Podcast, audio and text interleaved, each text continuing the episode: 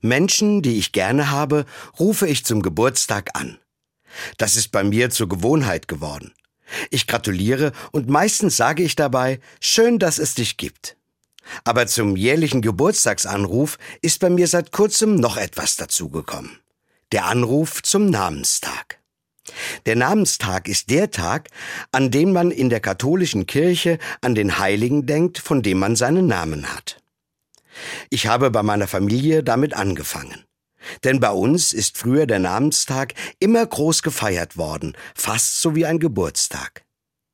Nach und nach sind dann auch Freundinnen und Freunde auf meine Namenstagsanrufliste gekommen. Einige sind ganz überrascht, wenn ich anrufe und gratuliere, andere warten fast schon darauf.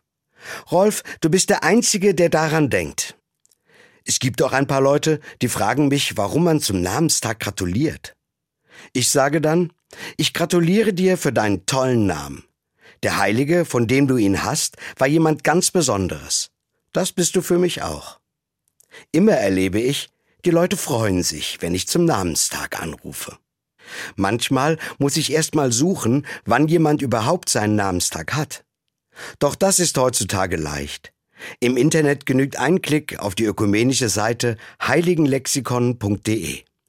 Dort ist der oder die zuständige Heilige für den Namen mit seinem Gedenktag schnell zu finden.